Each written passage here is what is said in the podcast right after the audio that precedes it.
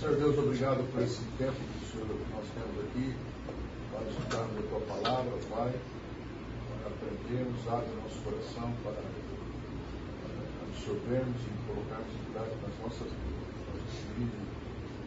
Professor Alexandre, eu posso estar usando também, Jesus. Queridos, queria que vocês abrissem a Bíblia de vocês para o livro de João, capítulo 8, verso 44. Vocês pertencem ao pai de vocês, o diabo, e querem realizar o desejo dele. Ele foi homicida desde o princípio e não se apegou à verdade, pois não há verdade nele. Quando mente, fala sua própria língua, pois é mentiroso e pai da mentira. Bom, estamos iniciando, tendo um curso sobre a vida na perspectiva da graça. Viver na perspectiva da graça é viver a partir da perspectiva da verdade. Então, para a gente entender graça, a gente precisa entender o que é verdade. Existe no mundo hoje uma, hoje não, sempre existiu, né, a busca pela pela verdade. Para a gente compreender o efeito que é a graça, nós precisamos compreender a causa que é Jesus, que as escrituras apresentam como que? Verdade. Jesus é a verdade, ele assim se apresenta. Eu sou o caminho, a verdade e a vida. E em cima dessa, dessa apresentação que ele faz de si mesmo, do eu sou, é? a gente vai tentar compreender aqui a suficiência do Senhor Jesus sobre nossas vidas a partir dessa perspectiva da revelação que ele faz si mesmo. Né? Então, a aula de hoje é em cima de um livro, um livro que foi escrito na década de 60, certo? Que tem esse título aí, Queremos Ver a Jesus. Alguém aqui já leu esse livro? Não? Então, esse livro foi um presente que o Fernando me deu, né? me indicou para que eu desse uma olhada nesse livro pensando nessa série de, de, estudos ou de reflexões sobre a graça de Deus. Então você vai encontrar esse livro na Amazon Prime aí, caríssimo, deve custar uns 10 reais, 11 reais. Né? Você pode aproveitar e comprar a coleção, que o primeiro é Na Senda do Calvário, que foi fundamento para uma de nossas aulas. O segundo é esse, Queremos Ver Jesus. E o terceiro é Enchei-vos Agora, que é o tema da nossa próxima aula. Os três juntos vão dar na faixa de R$ reais. Então você pede hoje, segunda-feira, na quarta-feira está na sua casa. E você pode, além de usufruir esse tempo com a gente aqui, tirar suas próprias, suas próprias conclusões, deduções a partir do que você vai ser enriquecido por, esse, por esses livros. São finos, você lê numa sentada, mas são muito valiosos no ponto de vista de desenvolver em nós a devoção. Certo? Então, como a gente viu na aula passada, é importante a gente rebobinar a fita, né? Voltar aí um pouquinho, ver o que a gente viu nas aulas anteriores. E nas duas primeiras aulas nós falamos sobre o efeito, que é a graça. Nós vimos algumas percepções da graça, algumas manifestações da graça, o conceito da graça. Na aula passada, nós, a partir dessa, de uma dessas percepções, que é o apóstolo Paulo, nós podemos entender a suficiência da graça em nossas vidas a partir do texto que nós vimos em 2 Coríntios, capítulo 12, do 7 ao 10. É? E hoje nós queremos entender um pouquinho sobre a causa da graça, a origem da graça sobre nossas vidas. E a gente vai fazer isso a partir de uma, de uma jornada entre o que o mundo fala sobre verdade e como a Bíblia apresenta Jesus Cristo e como Jesus se apresenta como a própria verdade, certo? Então, o alvo da nossa aula hoje é termos a visão clara de Jesus como fonte de toda graça. Você não pode sair daqui sem essa, essa realidade na sua cabeça. Jesus é a fonte de toda graça. E isso traz implicações para a minha vida e para a sua vida, que precisam ser manifestas a partir dessa verdade. Se eu sei que Jesus é a fonte de toda graça, o que é que isso muda em mim? Como eu tenho que agir a partir dessa verdade, desse conceito. Né? Então, Vamos refletir um pouquinho, né? Qual é o sentido da vida? Pergunta de um milhão de dólares, né? Qual o sentido da vida? De onde viemos? Por que estamos aqui? E para onde nós vamos depois que sairmos daqui? Né? Essa é uma pergunta que intriga a humanidade, seja ela uma parte dela que crê em Deus ou que não crê em Deus. Essa sempre é a pergunta palpitante, não é? Como é que as escrituras tratam isso? Veja. O texto de Miqueias, capítulo 6, verso 8 diz, falando de Deus, ele já mostrou a você o que é bom e o que o Senhor pede de você. O que é que Deus pede de nós, queridos? Partindo do pressuposto que Deus existe e nós existimos para adorá-lo.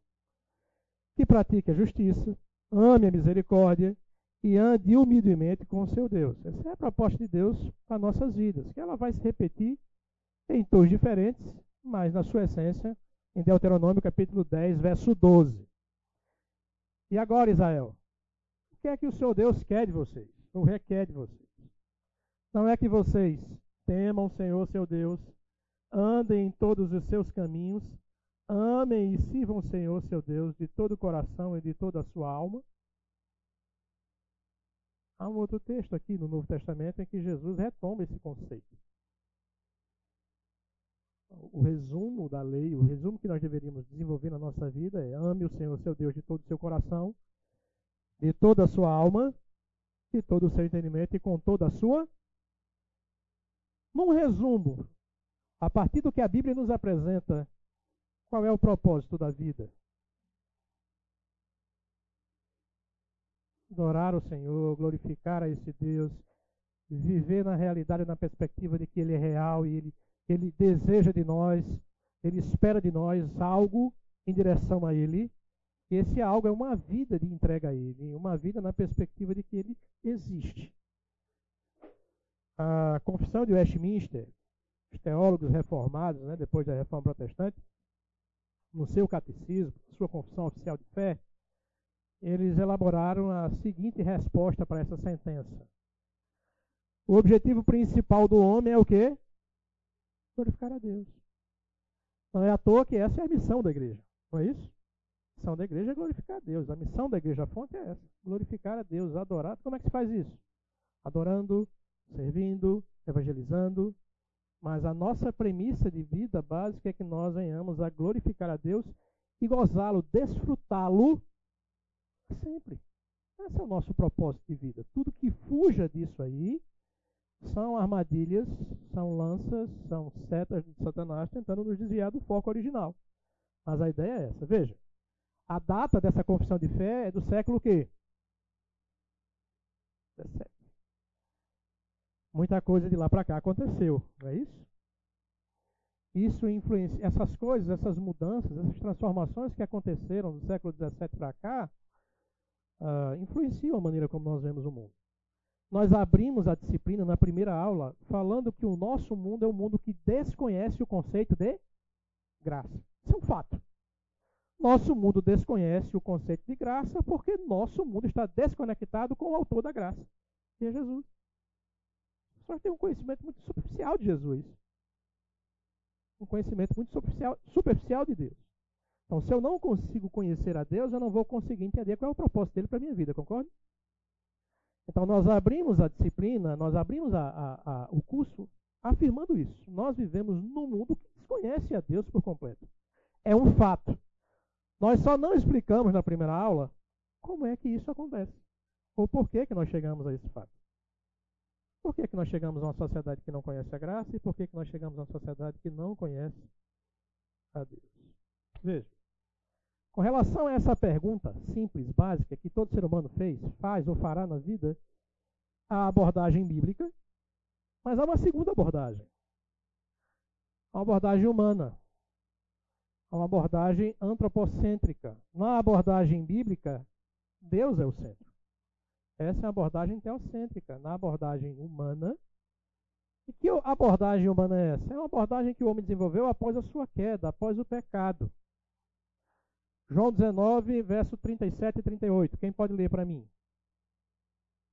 João 19, 37 e 38. Outro já lê aí, outro já abre para Romanos 1, 18, 21, 22. E outro irmão abre para Atos 17, 17 a 22. Quem pode ler? Como diz a Escritura,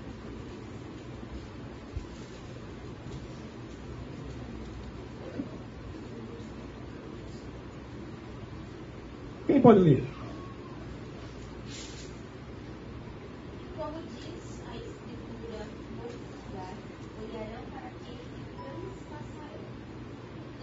disso, José de João? É João 19. É, É isso mesmo? 37, 38. Não leu 38. Depois disso, depois disso, José de Arimateia pediu a Pilatos o corpo de Jesus. José era Não, então está errada a, a referência. João 18, então, por favor. Se não for, é, se não for pela graça, a gente vai para o próximo. 38, que é verdade. Isso. João 18, 38. que é a verdade? Perguntou Pilatos. Opa. Ele disse isso e saiu novamente para onde estavam os, os judeus e disse: Não acho nele motivo algum de acusação. Pode parar, pode parar. Vamos ficar na pergunta filosófica de Pilatos. O que é o quê? É verdade. Lembre-se que ele está diante de quem? Está diante da verdade. Olha que encontro fantástico, né? O encontro da perspectiva humana, ele não sabe qual é o propósito da vida, ele não sabe a verdade. Face a face com quem? Com a verdade. Que cena, não é?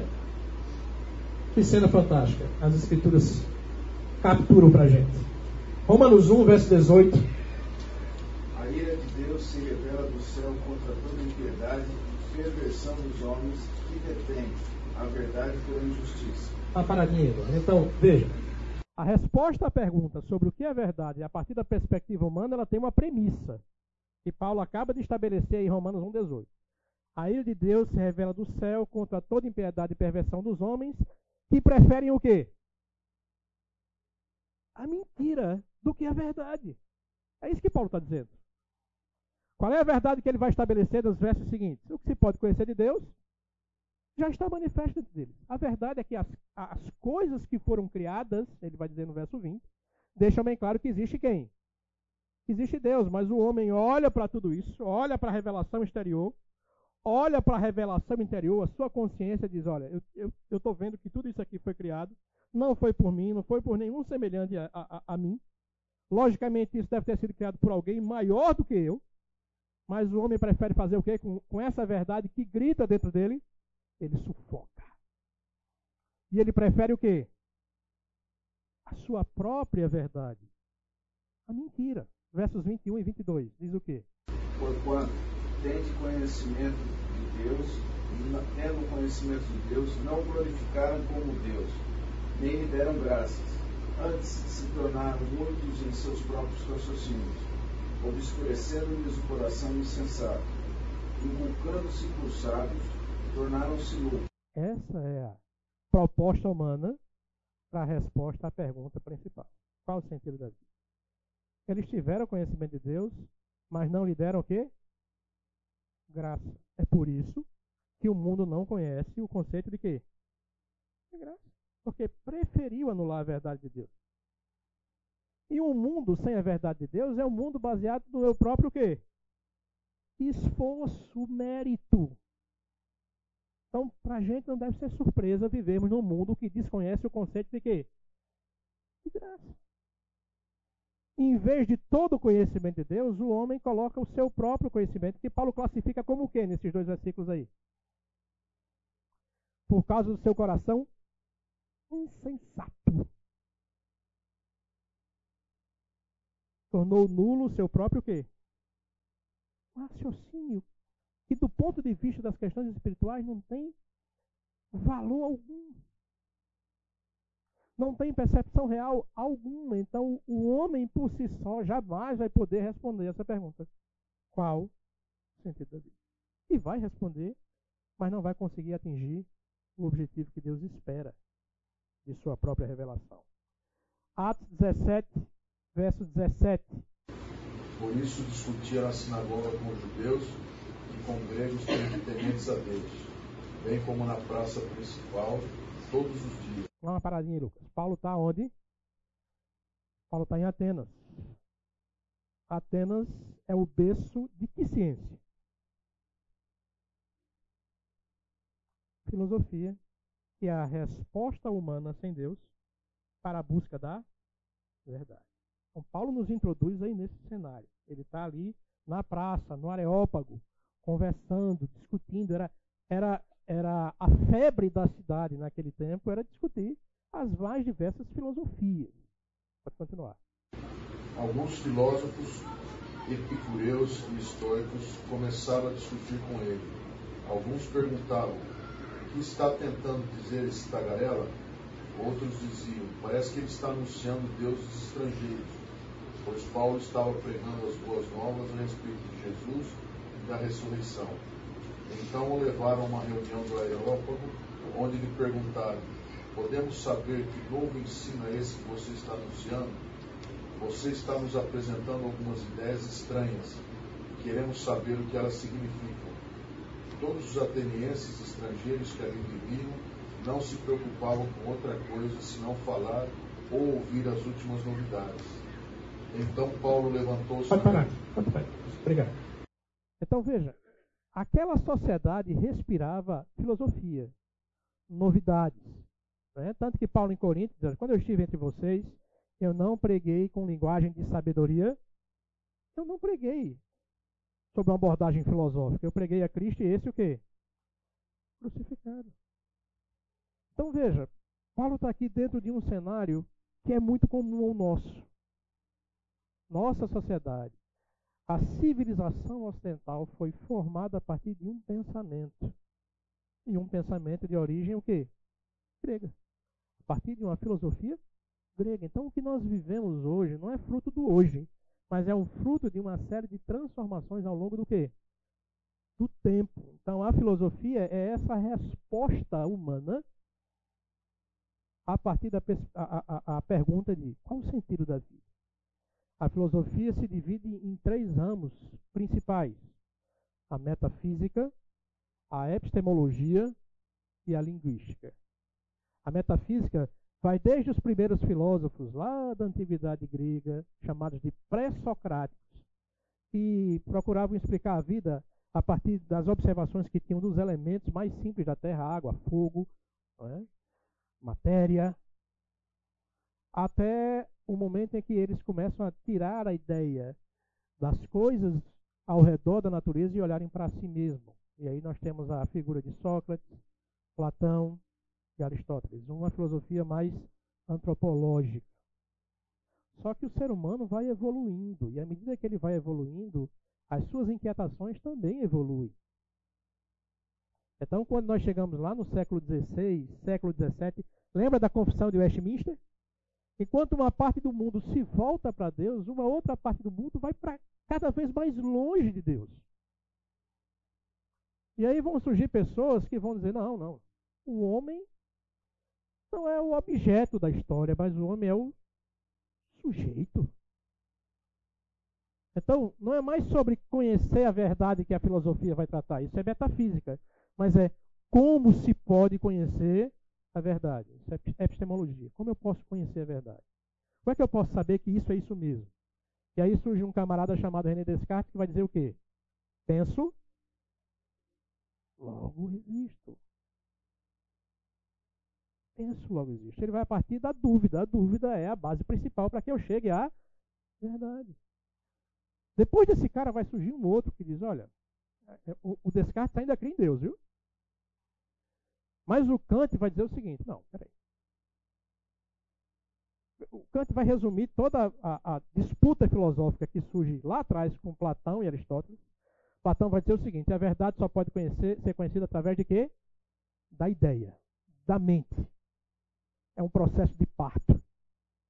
Aristóteles vai dizer não. Você consegue conhecer a verdade a partir do que você sente. Os sentidos, a visão, o tato, o olfato. Sem isso, a sua mente não consegue pensar. E durante séculos houve essa disputa. Agostinho e São Tomás de Aquino, que fazem a mistura de filosofia com cristianismo, vão reinterpretar isso. Isso vai durante toda a Idade Média fervilhar até que Kant vai dizer, não, na verdade, na verdade, na verdade, as duas formas são verdadeiras. Eu consigo chegar ao conhecimento da verdade pelo pensamento associado aos meus o quê? Quando eu faço isso, eu não preciso que ninguém me mostre a verdade, porque eu posso descobrir o quê? E aí, Emmanuel Kant vai dizer o seguinte: fora da natureza não existe nada. Pá, é isso? Há uma ideia filosófica aqui, derivada do iluminismo, chamada de naturalismo. Tudo no universo presente explica a si mesmo. Queridos, a Bíblia é um livro natural ou sobrenatural? Sobrenatural. Se a ciência está dizendo que fora da natureza não existe nada, o que é que ele está dizendo? Deus não existe. Esse livro que vocês acreditaram durante muitos séculos não é verdadeiro. E não é à toa que um camarada depois desse, Nietzsche, vai dizer que Deus está o quê? Deus está morto. Essa ideia que vocês sustentaram durante 19 séculos, isso não se sustenta do ponto de vista científico. E aí você pode me perguntar, mas o que é que tudo isso que você está dizendo tem a ver conosco? Tem tudo. Você está vivendo hoje dentro de um período filosófico que ainda é pior do que esse. Porque naquele tempo se dizia o seguinte: a verdade ela pode ser encontrada, mas ela só pode ser encontrada a partir da experiência, a partir da ciência.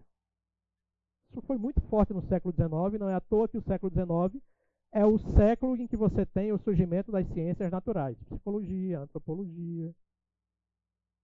Tudo que é GIA, com a maior parte das GIA, surgiram no século XIX. Beleza. Só que no início do século XX, e isso é uma verdade muito forte. Só que no início do século XX, entre 1914 e 1918, acontece o quê? Primeira Guerra Mundial. Qual foi a contribuição da ciência para a Primeira Grande Guerra Mundial? As armas. Nunca, num curto espaço de tempo, a humanidade matou tanta gente como na Primeira Guerra Mundial. Alguns poucos anos depois, entre 1939 e 1945, o que é que nós temos? Qual foi a grande contribuição científica para a Segunda Guerra Mundial?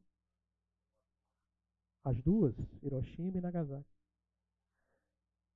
A filosofia e a teologia, elas não estão à parte do que o mundo vive. Então se começa a questionar, peraí, a ciência não responde nada.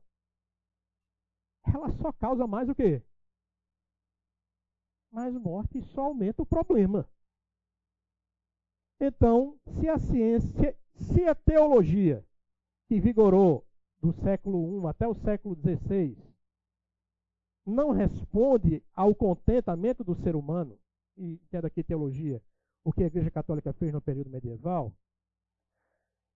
se a ciência que vem depois dela não explica o que é verdade, então a dedução lógica é o quê? Não existe o quê? Está vendo como vocês são filósofos? Vocês são filósofos. Não existe verdade. É o que nós estamos vivendo hoje, um período chamado de pós-modernismo. Não existe verdade. E até existe, desde que você tenha a sua e eu tenho a minha. Então, como é que você vai falar de Deus numa sociedade como essa? Do mesmo jeito que Paulo falou de Deus na sociedade em que ele vivia. Apresentando a verdade. Certo? Onde é que a gente vai encontrar essa verdade? Vamos passar aqui que eu já resumi alguma coisa. Do ponto de vista teológico, tudo isso aqui é um pano de fundo para o que a gente vai aplicar no próximo período da aula. Se eu não fazer isso, vocês não vão conseguir entender o que eu quero fazer na próxima aula. Do ponto de vista teológico, eu disse que tanto filosofia como teologia, elas caminham dentro da sociedade do que elas enxergam, do que elas, do que elas veem. Então, toda essa mudança filosófica afetou a teologia. Ciência. E alguns teólogos alemães tentaram pegar boa parte do que foi produzido por essa ciência iluminista e aplicar a teologia. E aí vão dizer o seguinte: é, não, o cara disse que, que o sobrenatural não existe. Eu acho que ele está certo mesmo. Acho que Jesus não ressuscitou mesmo, não. Jesus ressuscita toda vez que você acredita nele no seu coração. Olha que coisa bonita, né? Então eles começaram a esvaziar o sobrenatural das Escrituras. E começaram a questionar se a Bíblia realmente era o quê? Inspirada. Então, se tem dúvidas sobre a inspiração da Bíblia, a infalibilidade da Bíblia, sobre a figura de Jesus, sobre seu nascimento virginal, sobre sua morte e ressurreição, ou seja, a teologia liberal conseguiu estaquear a verdade suprema de que nós precisamos de um Salvador e esse Salvador só podia ser alguém que fosse homem e fosse Deus ao mesmo tempo. A fé, ela não serve mais para salvar o homem, ela serve para educar o homem. Ela tem fins sociais. Ela é um conjunto de éticas para adestrar o ser humano dentro dessa sociedade. Isso foi o que a teologia liberal fez no século XIX e continua fazendo até hoje. A maioria dos seminários no Brasil hoje estão sendo dirigidos por teólogos o quê? Liberais. Eles não acreditam que a Bíblia é suficiente. O que a Igreja Fonte faz com um ministério chamado de aconselhamento bíblico é dizer ao ser humano que todas as suas necessidades podem ser supridas através de quê? Das Escrituras.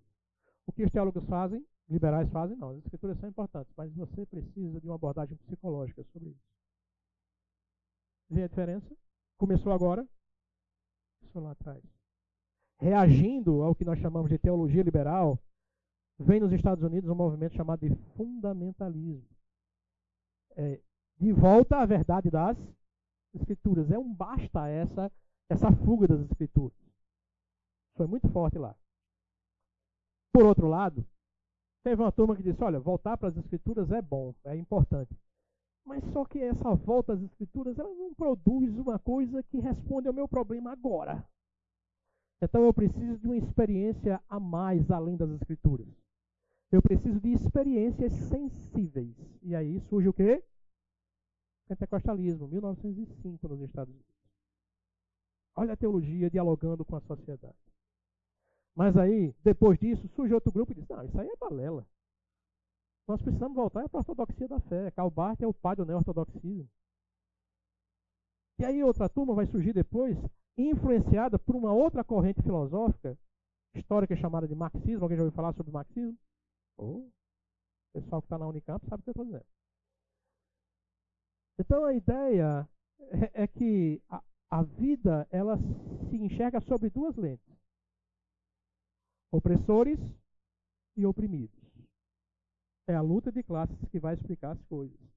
E um ramo do catolicismo vai trazer isso para dentro da fé e vai criar uma teologia chamada de teologia da libertação, que aqui no Brasil ficou muito difundida por um cara chamado Leonardo Boff. Então o evangelho tem que ser para de, corrigir as desigualdades o quê? Sociais. Aí a Igreja Católica lança a campanha da fraternidade, uma série de outras coisas que é para combater a injustiça social. Mas aí os caras, não, isso também não resolve. Eu acho que quem tem fé mesmo é aquele cara que tem uma vida que ele está acima das injustiças sociais. A fé dele só é fé mesmo porque ele tem bens, ele não tem problema de saúde, a vida dele vai tudo bem. E vai tudo bem porque ele tem o quê? Fé. E aí surge o que nós chamamos de teologia da prosperidade.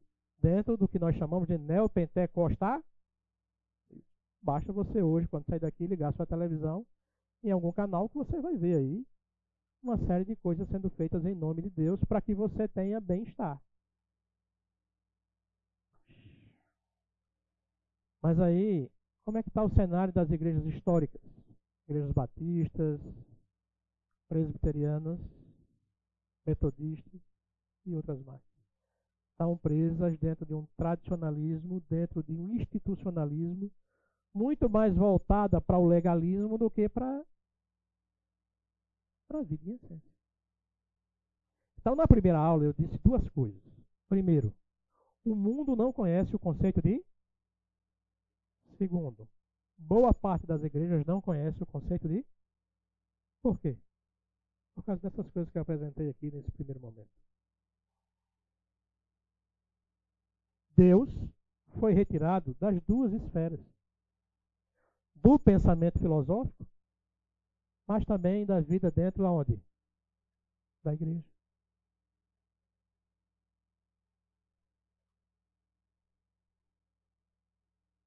Oi.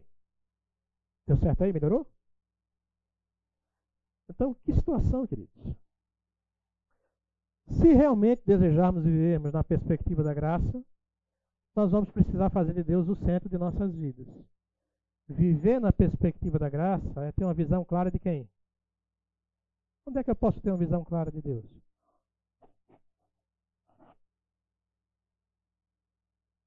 Colossenses 1,15. Paulo, referindo-se a Jesus, diz o quê? Ele é a imagem do Deus invisível, primogênito de toda a.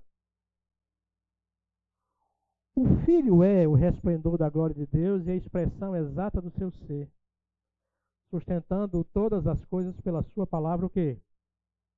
Poderosa. Hebreus 1,3 vai dizer o quê? O Filho é que é o resplendor da glória de Deus e a expressão exata do seu ser. 2 Coríntios 4,6 vai dizer que, porque Deus disse das trevas, resplandeça a luz. Ele mesmo resplandeu em nosso coração para a iluminação do conhecimento da glória de Deus aonde? Onde é que nós vamos ver a glória de Deus? Na face de quem? De Jesus. Se nós quisermos ter uma vida na perspectiva da graça, precisamos enxergar a Deus. E para enxergarmos a Deus, nós precisamos enxergar quem? Jesus. Agora, como nós vamos enxergar Jesus, é que faz a diferença. O que é que eu preciso ver nele? Como é que eu enxergo Jesus? Isso faz toda a diferença. Quem é Jesus para mim e quem é Jesus para você? E essa foi uma pergunta que Jesus, inquietantemente no seu ministério, provocou as pessoas que estavam ao seu redor. Em determinado momento, ele vai perguntar aos discípulos: quem é que o povo diz que eu sou? E aí Pedro vai dizer, olha, alguns dizem que tu és Jeremias, outros dizem que tu és é, Elias, e alguns dizem que tu és João Batista. Tem nada depreciativo na resposta, viu? Nós estamos falando para uma sociedade que foi criada a partir de uma sociedade teológica, teocrática, e um profeta era um, era um cargo super elevado naquela sociedade. Então, a despeito da opinião elevada que eu tenho, ou você tenha sobre Jesus Cristo, se essa opinião elevada não for a correta, ela não tem sentido nenhum. E Jesus não tem sentido prático nenhum na minha vida. Tanto que a pergunta que Jesus Cristo faz em seguida a Pedro é: E vocês? Vocês dizem que eu sou? O que é que Pedro diz? Tu és o Cristo? Filho de Deus. É essa visão que as pessoas precisam ter. Jesus não é um mártir, como os marxistas tentaram nos fazer entender. Jesus não é o pai dos psicólogos. Jesus não é o médico dos médicos. Jesus não é o gênio da lâmpada de Aladim que a teologia da prosperidade tentou nos ensinar.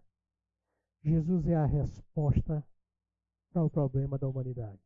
Qual é o problema da humanidade? Somos pecadores. E nada que nós possamos fazer vai desfazer essa realidade. Daí nós precisamos de um Salvador. Daí é que Jesus Cristo se faz tudo aquilo que nós precisamos.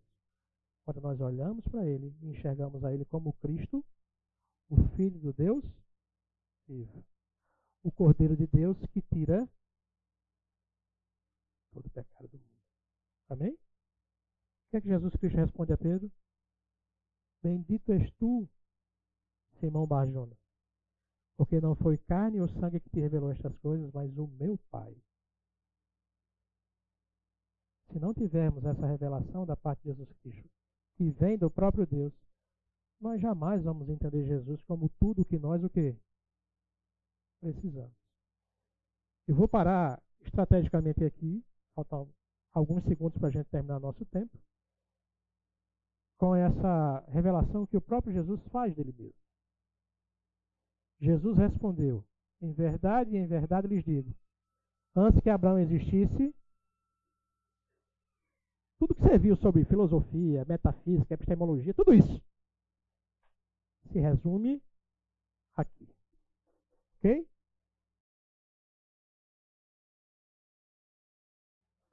Então, depois desse, desse panorama histórico e filosófico, depois de a gente entender por que a sociedade atual não conhece graça, depois de a gente entender por que muito ou muitos dos currais evangélicos ou dos arraiais evangélicos também não conhecem graça, vamos entender um pouquinho aqui a causa da graça, não é? Jesus respondeu em verdade, ele está num debate com os fariseus. É? Ele chamou os fariseus de mentirosos. É? E faziam isso porque eles eram filhos do diabo. É com o diabo que está a mentira. E não é à toa que o diabo está por trás, insuflando tanto o mundo como parte da igreja a desconsiderar a verdade sobre a graça. É muito melhor para o diabo ter uma parte da igreja achando que depende dela o processo uh, de comunhão com Deus, simplesmente, que depende só do que ela faça, e assim ela anule os benefícios da cruz de Cristo, certo? Do que uma igreja consciente de que tudo reside em Jesus, que tudo reside na graça. Não, não, não estranhe isso.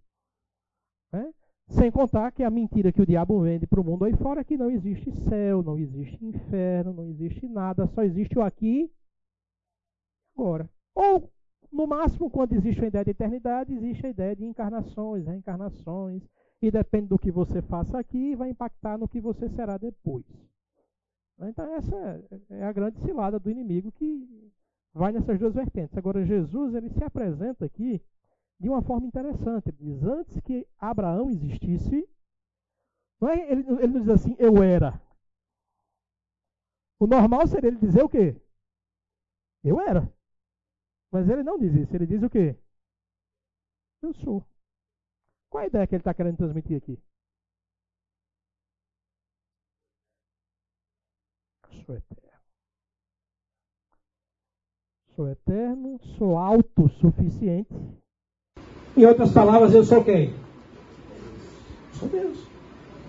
E ele está falando para um público que aprendeu a se relacionar com Deus pelo nome. Qual foi o nome que Deus deu a si mesmo na revelação específica que ele faz ao povo hebreu lá no livro de Eu?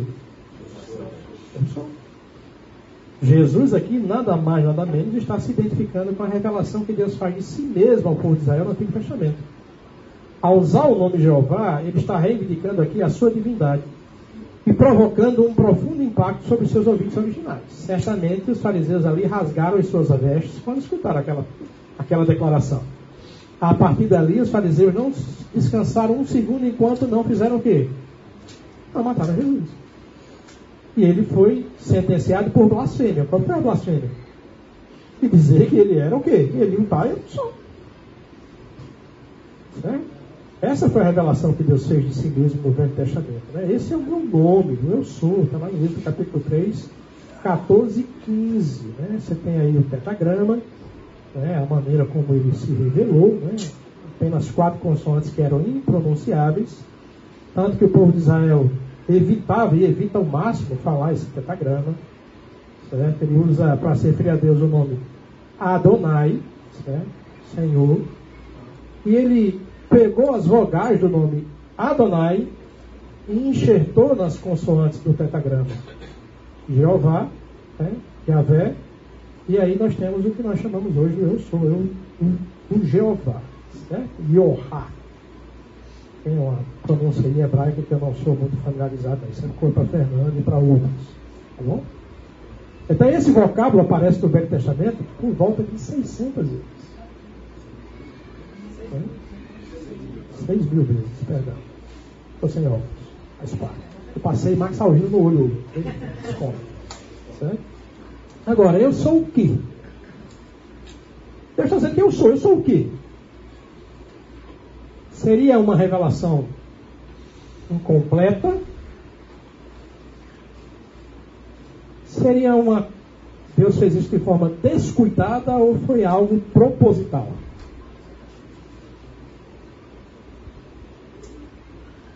Veja, ao longo da experiência que Israel teve no Velho Testamento, nas suas múltiplas necessidades, Israel foi acrescentando ao nome Jeová um título sobre Deus. Diante das suas lutas, diante das suas crises, Jeová é a ideia aqui que Deus está querendo transparecer é que Deus é tudo o que nós precisamos. Aonde houver uma necessidade nossa, lá estará quem? Deus. Isso é graça. Veja. No momento, num, num, num instante em que Israel precisou de paz, em que Gideão derrotou ali os seus inimigos, diz assim o texto. Então Gideão edificou ali um altar ao Senhor e chamou-lhe, o Senhor é a paz. Jeová, Shalom. Se eu preciso de paz, eu vou buscar paz em quem? Essa foi a experiência de Israel naquele momento. Se eu preciso de saúde, eu vou buscar o Jeová, Rafael, o Deus que o quê? É o Deus que cura. E no meio das injustiças, eu vou procurar o Senhor Jesus, o Senhor Deus, como o Senhor da justiça. Jeová Sekdenu é o Deus que faz o quê? Justiça e nas nossas lutas.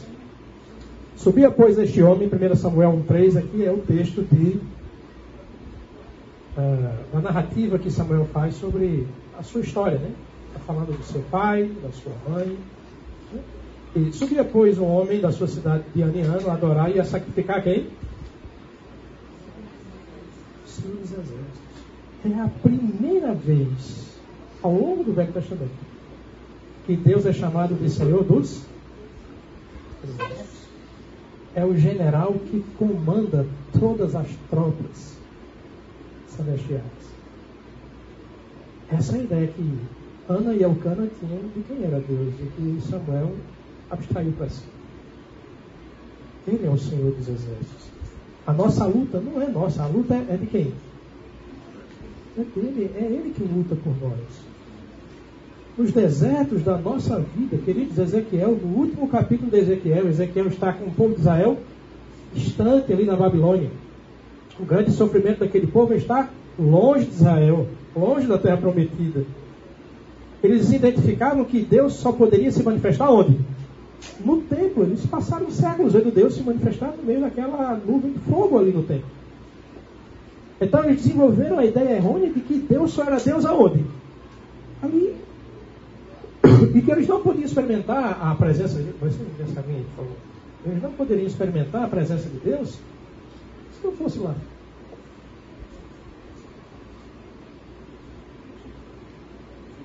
Então Deus faz algumas aparições fantásticas aqui no livro de Ezequiel. Ele aparece uma carruagem de fogo no início do livro. E aqui no final, uma parte do texto ele diz: 18 mil canas por medida terá ao redor, e o nome da cidade, desde aquele dia, será o Senhor está ali. Deus passou os 48 capítulos de Ezequiel dizendo que ele estava ali com eles, no exílio, mas queria levá-los de volta para onde?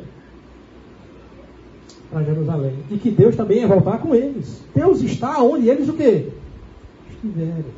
Deus é um Deus presente, inclusive nos nossos desertos, nas nossas lutas, nas nossas aflições. Não podemos desconsiderar isso. Certo? Então, que visão extraordinária de Deus. Ele é tudo em si mesmo e ao mesmo tempo ele é tudo o que nós o que precisamos. Onde houver uma necessidade do seu povo, ali estará Deus pronto para manifestar a sua maravilhosa graça. Então, o nome Jeová é eu sou. Eu sou tudo que você, ou tudo que meu povo precisa. Agora, nós falamos de várias coisas que nós precisamos. Mas qual é a nossa maior necessidade? Qual é o nosso maior problema? Nosso maior problema é o. Eu acabei de dizer que onde houver uma necessidade, ali estaria quem? Como é que o Jeová se revela como Deus que nos salva do pecado? Como? Como é o nome de Jesus? Deus salva. Deus é a nossa salvação. Então, no Novo Testamento, Deus se apresenta como Jesus. Eu sou. É isso que Jesus está querendo dizer para aquela turma ali. O problema de vocês de viverem sob a filiação do diabo se resolve em quem? Eu sou a provisão final de Deus para a maior de todas as necessidades humanas. Isso é graça ou não é? Aquilo que eu e você não poderíamos fazer, Deus fez. E Deus fez na pessoa de quem? Jesus. Se eu não enxergar Jesus assim, eu não vou perceber tudo quanto ele realmente é. E toda a graça que provém dele. Certo? E não só isso. Jesus não nos dá somente a salvação. Se fosse só isso, que não é pouco, já era suficiente. Mas veja, em Romanos 8, 32, ele diz o quê? Aquele que nem mesmo seu próprio filho poupou, antes o entregou por todos nós, como não nos dará também com ele o quê? Todas as coisas. Paulo vai dizer que nós já fomos abençoados com toda a sorte de bênçãos espirituais nas regiões celestiais em Ele é a nossa maior necessidade. Talvez aí, no meio das suas lutas, no meio das suas crises, você tenha elencado uma série de necessidades. Ou não? Talvez você ache que você precisa tanto, tanto, tanto de uma coisa. Mas na verdade o que nós mais precisamos é de quem? Nós precisamos de Jesus. Buscai, pois, em primeiro lugar o reino de Deus e a sua justiça. Depois, todas as coisas que são necessárias, realmente necessárias para a nossa vida, serão supridas em Cristo Jesus. Essa é a ideia. O problema é que nós colocamos a nossa necessidade acima de quem? A nossa necessidade patente.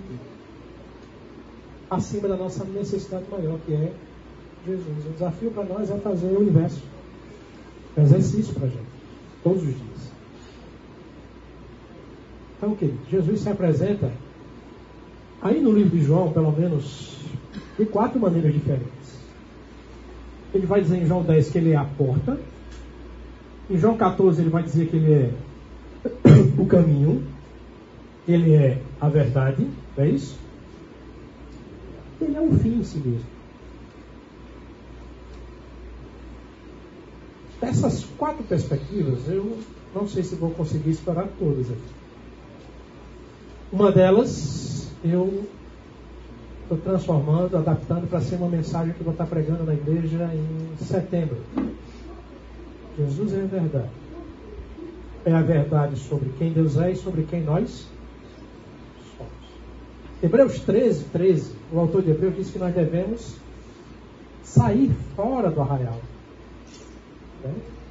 Olhando para Cristo, saiamos, pois, a Ele fora do arraial, saímos olhando para Ele, levando conosco o, nome, o seu vitupério. A ideia ali é que Estar fora do arraial tem um significado. No Velho Testamento, fora do arraial não era um lugar muito bom de se ficar. No Velho Testamento, fora do arraial era um lugar onde os criminosos eram sentenciados.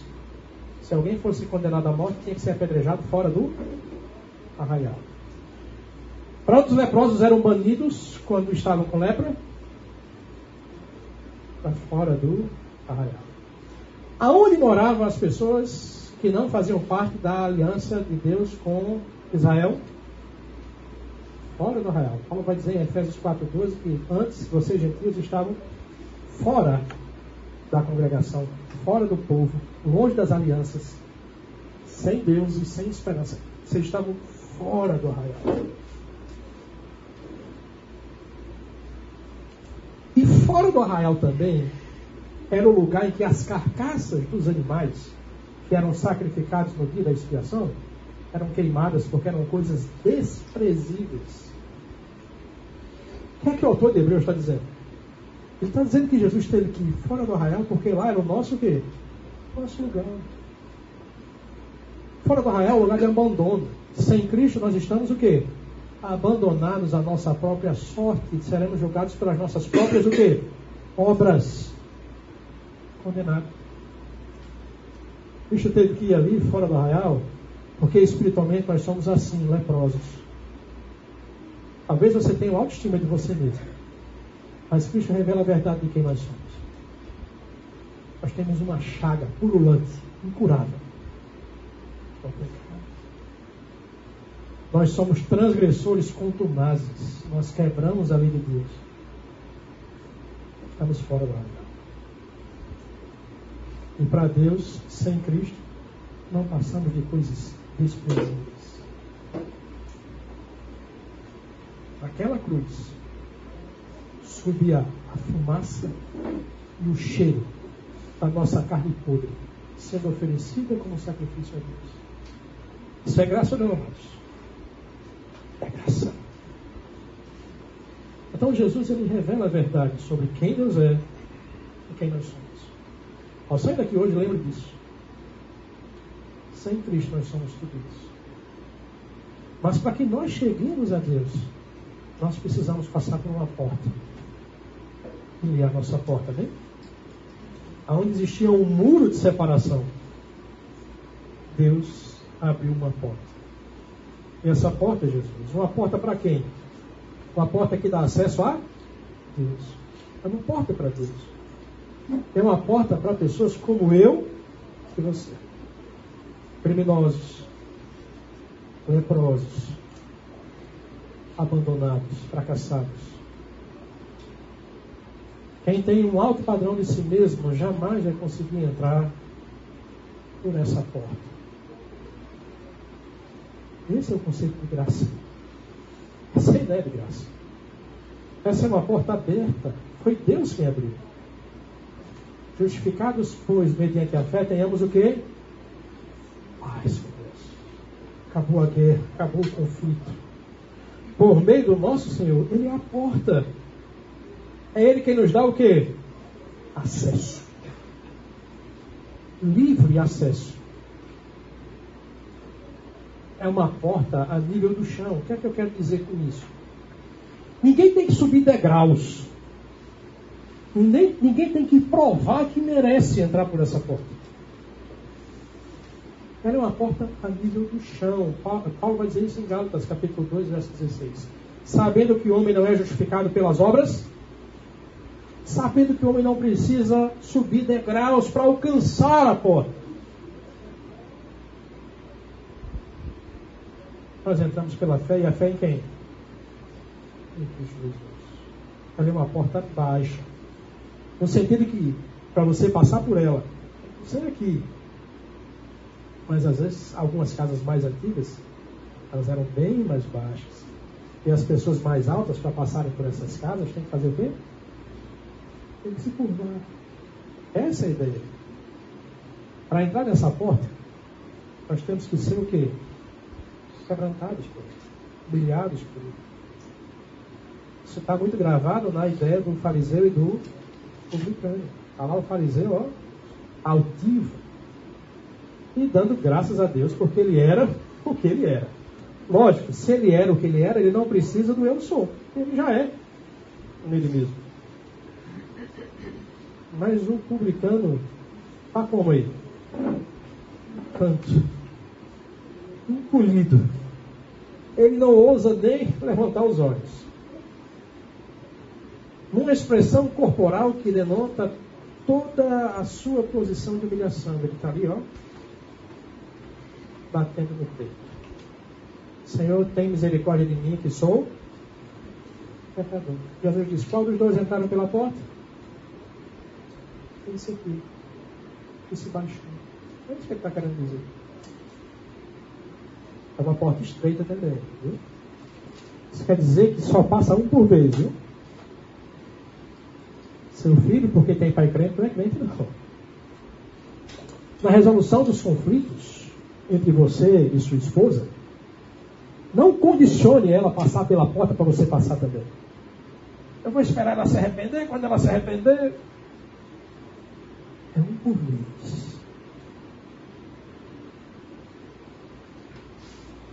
Jesus Cristo diz: entrai pela porta estreita, porque larga é a porta, espaçoso é o caminho que conduz à petição, e muitos são os que entram por ela. E porque estreita é a porta, e apertado o caminho que leva a vida, há poucos que o quê?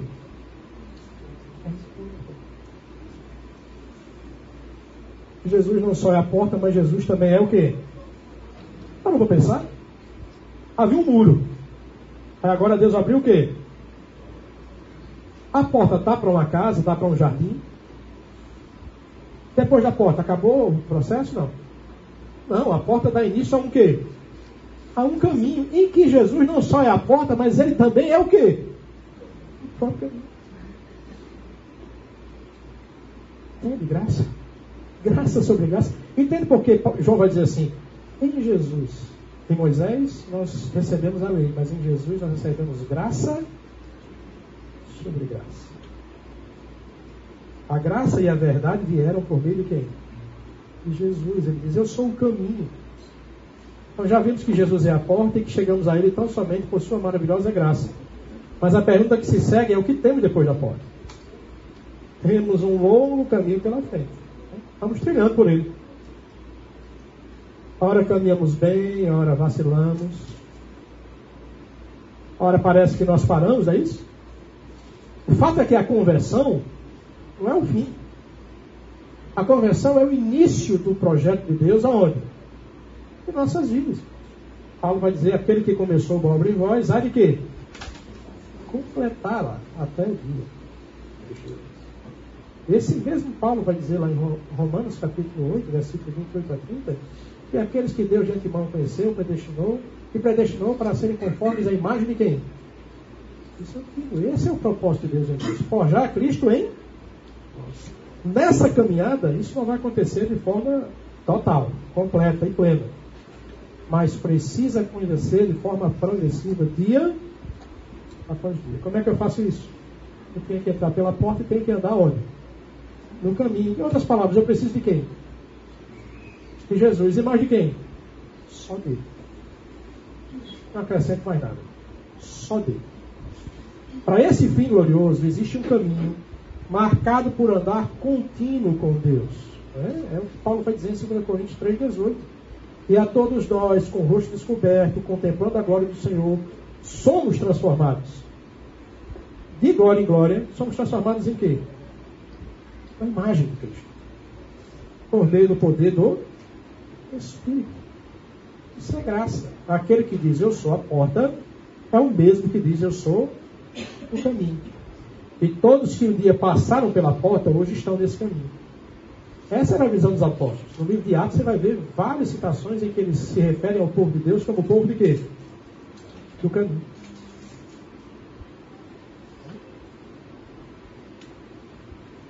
Aí tem os textos, Atos 9, 2. Eu vou passar isso aqui. Depois vocês podem entrar no site e esses textos vão estar disponíveis para vocês. Certo? Atos 19, 9, Atos 19, 23. Agora, algumas considerações importantes precisam ser feitas. Esse não é um caminho de flores. Esse é um caminho de sangue. Nos foi dado pelo derramado sangue de quem? Jesus. Outra coisa.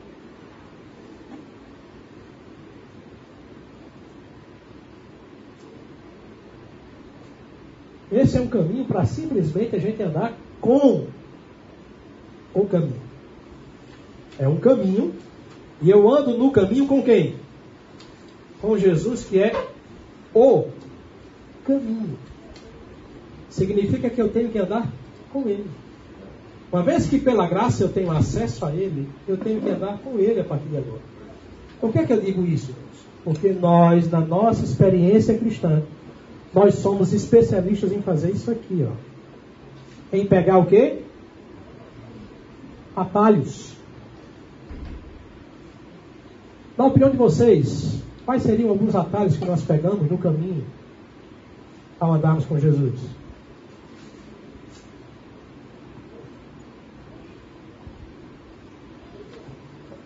Atender meus anseios. né? Atender os meus anseios.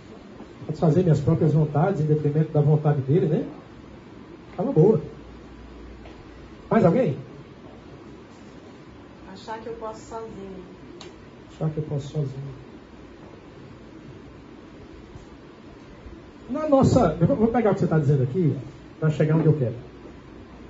Na nossa experiência cristã, como crentes, piedosos que nós somos, como é que nós pegamos um atalho justamente aí nessa, nessa parte que você está falando? Achar que estou fazendo o quê? Boas obras. A valorização das minhas próprias obras para. Então, muitas vezes, nós substituímos a nossa comunhão com Deus com ativismo religioso. É possível fazer a obra de Deus sem o Deus da obra? Só é. Muitas vezes nós usamos ferramentas boas, listas importantes, como atalho. Às vezes a leitura da Bíblia é um atalho, às vezes a oração é um atalho. Nós usamos isso de forma mecânica, sem ter a perspectiva que todas essas coisas devem nos levar à presença de quem? De Jesus. Se Jesus não for um fim para isso, o caminho está o quê? Errado. Muito cuidado. É possível pegar um atalho satisfazendo a minha carne? É. Essa é a forma mais visível e a gente é especialista em evitar isso. Mas às vezes a coisa é muito sutil. Você lembra do Salmo 50? É Deus chamando o povo de Israel para um julgamento. E Deus assim, olha, eu não condeno vocês. Deus não estava condenando aquele povo por falta de culto, não era por falta de atividade religiosa. Ele disse, vocês fazem isso e fazem muito. Mas eu não tenho fome nem sede de carne e sangue de quê? De bodes. Todos são meus. O que me impressiona é que vocês fazem isso, mas ao mesmo tempo vocês sentam para falar mal do seu irmão. Vocês são hipócritas e querem me fazer como hipócrita. Pensavas que eu era teu igual, Deus diz assim. E Deus espera de nós é que nas nossas dificuldades nós olhemos para Ele e lhe demos ação de graças. É uma vida de dependência, de sinceridade com Deus. Sinceridade não é a mesma coisa de perfeição. Andar na luz, quando João fala isso, é ser sincero com Deus. Eu sou isso aqui. Eu sou isso. A nossa ideia é querer mostrar uma realidade diferente para Deus. E assim, como João diz, vai dizer lá em 1 João 10, fazemos Deus o quê? Mentiroso. Deus sabe quem nós somos. Deus sabe a nossa realidade. Mas nós queremos mostrar para o outro, e muitas vezes para Deus, dentro da vida religiosa, uma realidade que não é a nossa. Então nós não precisamos disso. Então, passar aqui.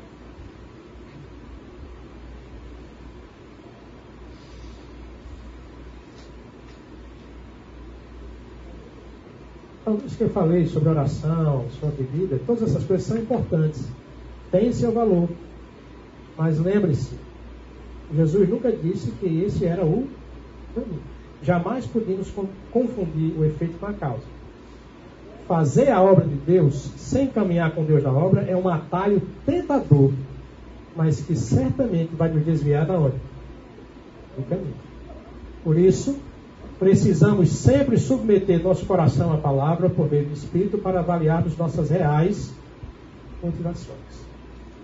Então, queridos, vemos que Jesus é tudo que nós precisamos. Ele é o eu sou, ele é a verdade sobre quem Deus é e quem nós somos, que eu não explorei a profundidade aqui, porque vai ser título de uma mensagem, tema de uma mensagem. Ele é a porta, ele é o caminho. Beleza. Mas ele também é o fim. Veja, quando ele diz lá em João 14,6, eu sou o caminho, a verdade e a vida, ninguém vai. A ideia aqui é que é um caminho que tem uma finalidade. E a finalidade é chegar a quem? ao Pai.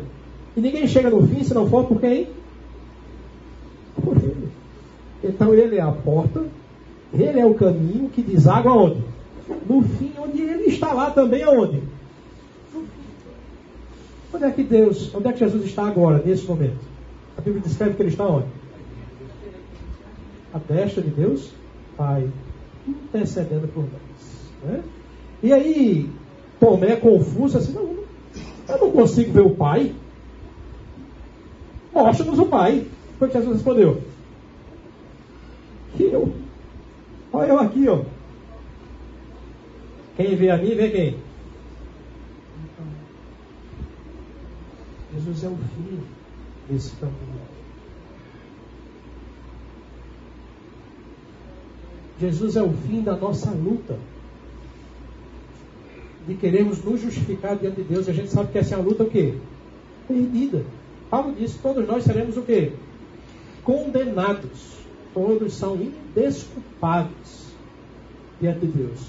E aí Paulo vai dizer em Romanos 10, 4 que o fim da lei é o quê? É Cristo. Não é que a lei acabou com Cristo.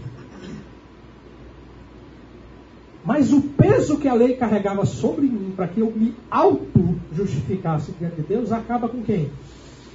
Com Cristo. O peso de cumprir a lei agora não é mais meu, é de quem? A justiça não está no que eu faço, mas a justiça está naquilo que ou em quem crê.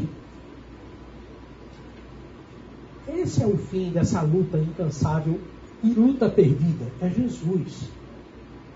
Eu preciso entender isso.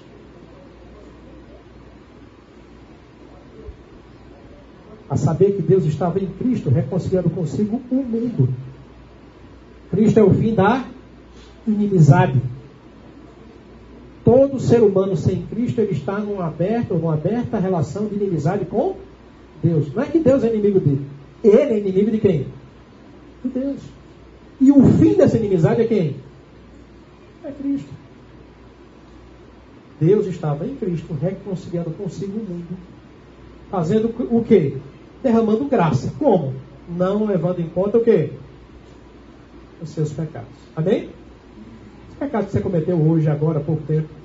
Os que você cometeu a vida inteira e os que você ainda vai cometer. Em Cristo, Deus estava nos perdoando e nos reconciliando com Ele mesmo. Cristo é a porta, o caminho e o fim. Amém? Ele nos predestinou para Ele, para sermos adotados como seus filhos por meio de, Jesus, segundo o propósito da sua vontade. Nós somos salvos para sermos parecidos com Ele, para sermos resgatados para Ele, adotados como seus filhos. Jesus é o fim desse processo, certo? Ele deu a si mesmo por nós com uma finalidade. Qual a finalidade? A fim de nos remir de toda a iniquidade e purificar para si mesmo um povo exclusivamente seu, dedicado às boas obras. Queridos,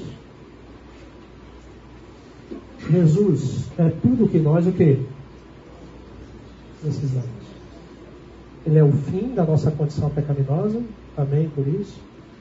E por ele, nós já recebemos toda a sorte de bênçãos espirituais. E por causa dele, nós podemos agora andar em boas obras que o Pai já tinha previamente preparado para cada um de nós.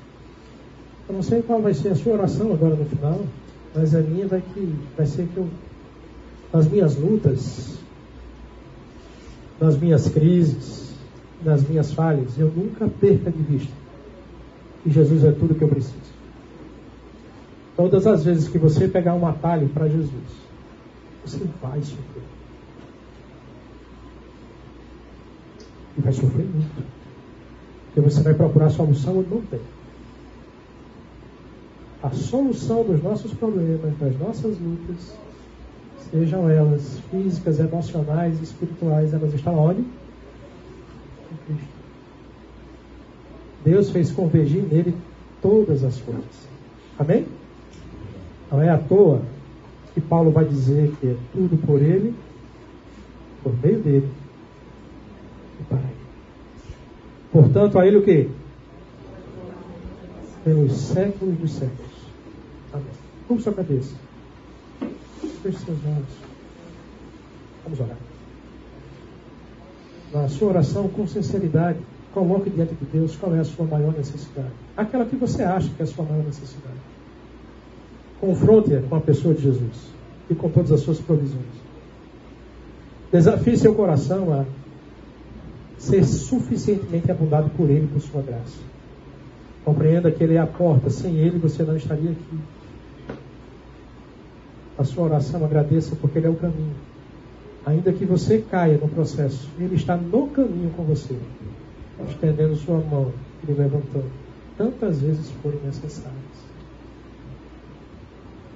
E ao fim desse projeto que começa aqui, com a abertura da porta, por longos anos de caminhada com Ele, nós chegaremos ao Pai e lá estaremos com Ele. Ele é o fim de toda essa jornada. Que o seu coração seja abundantemente transformado e desafiado pela graça de Deus. Senhor Deus, Pai amado, nós damos graças pela tua revelação em Cristo Jesus. O Senhor é tudo que nós realmente precisamos. Nos faz, Senhor Deus, entender isso, compreender isso. Não nos permita, Senhor Deus, acrescentar mais alguma coisa além do que nós já temos em Cristo Jesus. Desfrutar disso, depender disso ter contentamento nisso é o suficiente para nossas vidas. Uma vez que o Senhor nos deu Cristo Jesus para nos purificar do nosso pecado, como Paulo diz, certamente nos dará com Ele tudo mais que nós necessitarmos. Aquilo que for lícito estiver debaixo da Sua vontade, o Senhor vai realizar em nossas vidas.